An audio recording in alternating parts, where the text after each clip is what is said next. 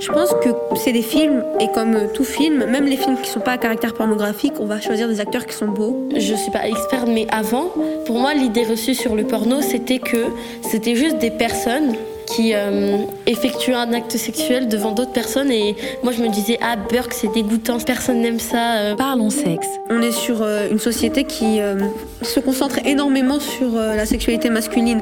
Donc, forcément, le porno, je pense que ça n'est pas tourné pour des femmes, que c'est pas concentré sur le plaisir de la femme. C'est plus filmé dans le but de faire plaisir à l'homme. Peut-être que pour certaines personnes, ils sont carrément devenus accros, ils pensent qu'à ça toute la journée. Ils se disent, si jamais les personnes, ils, carrément, ils se font filmer pour ça, ça doit être bien, est-ce que ça paye bien tout ça Le porno. Si c'est filmé, c'est que forcément il y a un cadrage particulier. Donc s'il y a un cadrage particulier, c'est que tout n'est pas montré. Est-ce que le sexe dans la vraie vie, c'est comme dans les films porno?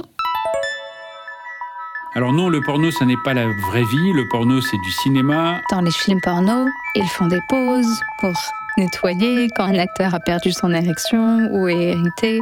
Parfois, ils filment l'éjaculation au début et puis font un petit montage et le mettent à la fin.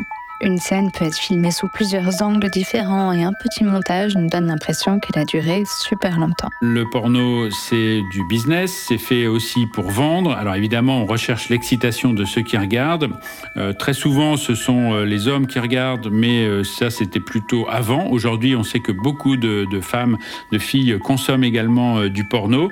néanmoins, c'est vrai qu'il y a des modèles qui sont imposés à notre vue, alors que dans la réalité d'un couple, ça ne se passe pas de la même façon.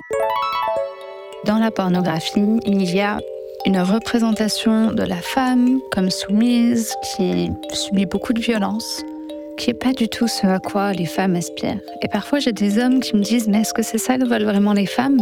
Et je leur réponds Non.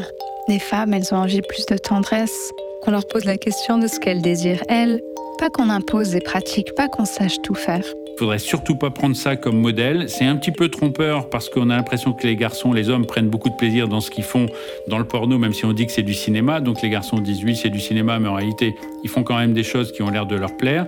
Alors que pour les filles et les femmes, évidemment, c'est beaucoup plus, euh, ça peut être simulé, donc ça peut être euh, trompeur. Et c'est d'ailleurs pour ça que c'est interdit au moins de 18 ans.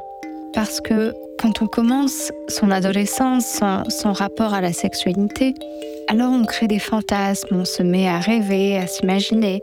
Et la pornographie, en fait, diminue notre imagination. Au lieu de nos propres images, de nos propres désirs et sensations, nous est injecté dans le crâne les images, les fantasmes d'autres personnes.